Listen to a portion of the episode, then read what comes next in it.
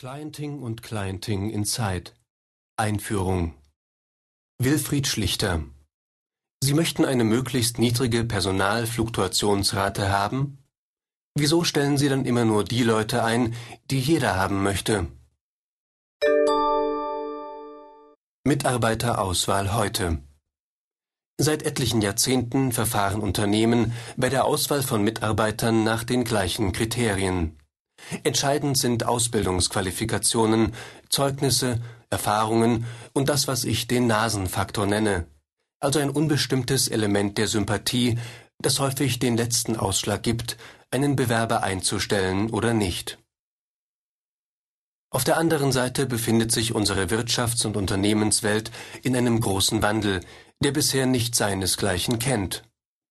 Infolge der in allen Branchen vorhandenen Marktsättigung durch firmeninterne Umstrukturierungen, durch Fusionen und aufgrund ständig steigender Personalnebenkosten schwappen nie gekannte Entlassungswellen über die Unternehmen hinweg.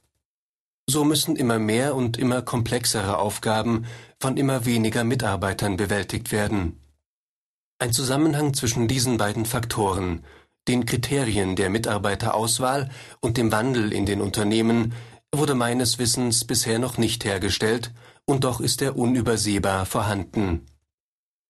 Je weniger Mitarbeiter die Unternehmen zur Bewältigung ihrer Aufgaben zur Verfügung haben, desto mehr kommt es darauf an, dass die richtigen Mitarbeiter an der richtigen Stelle eingesetzt werden.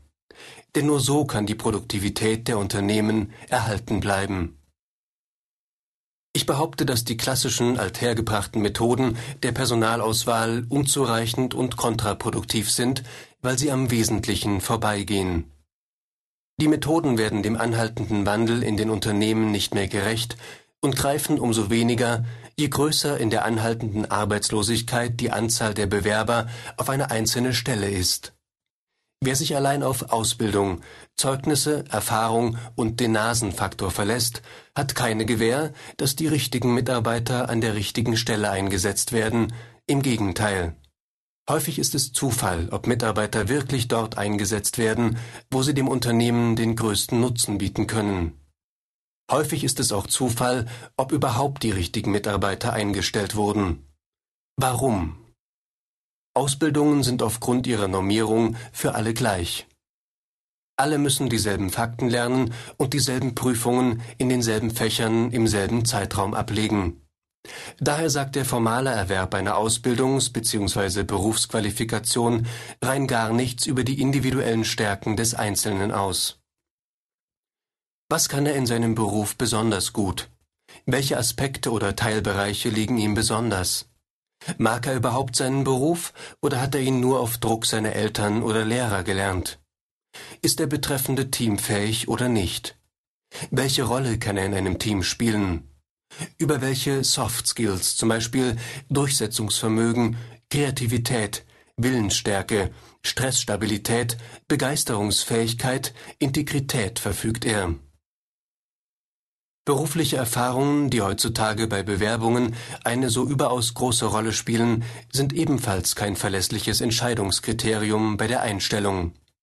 Der Bewerber hat seine Erfahrungen ja zumeist in denjenigen Bereichen erworben, in denen er von seinen vorherigen Arbeitgebern eingesetzt wurde.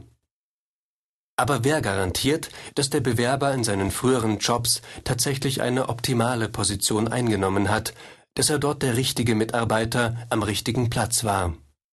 Oft war er es nicht, denn sonst wäre er vielleicht nicht entlassen worden.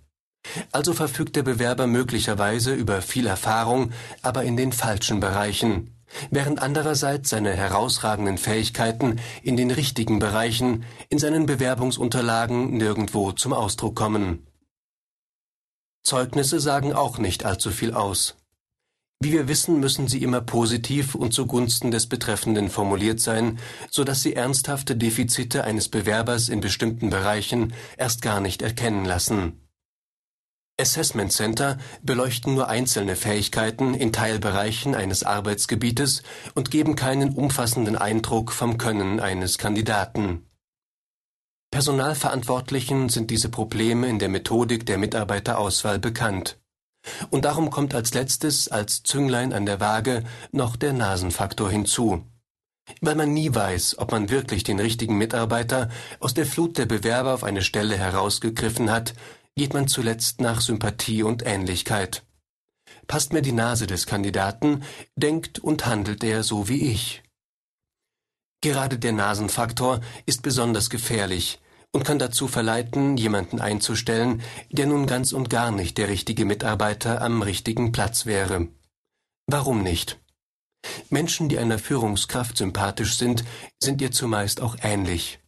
Aber im Unternehmen brauchen wir häufig Mitarbeiter, die einer Führungskraft eben nicht ähnlich sind, sondern sie stattdessen ergänzen, um sie in den Bereichen wirkungsvoll zu unterstützen, in denen sie selbst Schwächen hat. Es kommt also ganz wesentlich auf das Team an, in dem jemand eingesetzt wird. Und in einem guten Team ergänzen sich die Fähigkeiten der Mitarbeiter zu einem Ganzen. Zu viele Mitarbeiter mit gleichen oder ähnlichen Fähigkeiten führen nicht zu einem harmonischen Teamganzen, sondern zu einer einseitigen und damit letztlich unproduktiven Ausrichtung des Teams, in dem wichtige Aufgaben unerledigt bleiben oder nur unzureichend bearbeitet werden. Das wiederum führt zu Konflikten und Reibungsverlusten im Unternehmen, die an der Produktivität zehren. Funktioniert es im Team oder zwischen den Mitarbeitern nicht richtig, so glaubt man häufig, es käme lediglich auf die richtige Motivation an. Doch Mitarbeitermotivation kann nicht wettmachen, was schon bei der Personalauswahl oder durch Entlassungen versäumt wurde